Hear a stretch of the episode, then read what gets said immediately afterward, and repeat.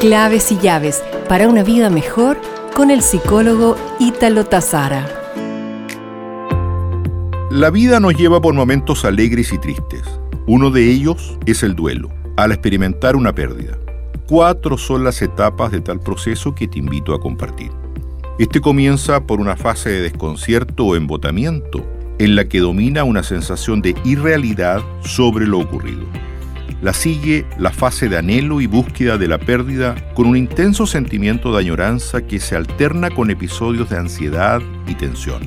Posteriormente, se observa una fase de desorganización y desesperación en la que se experimenta un ánimo deprimido más profundo.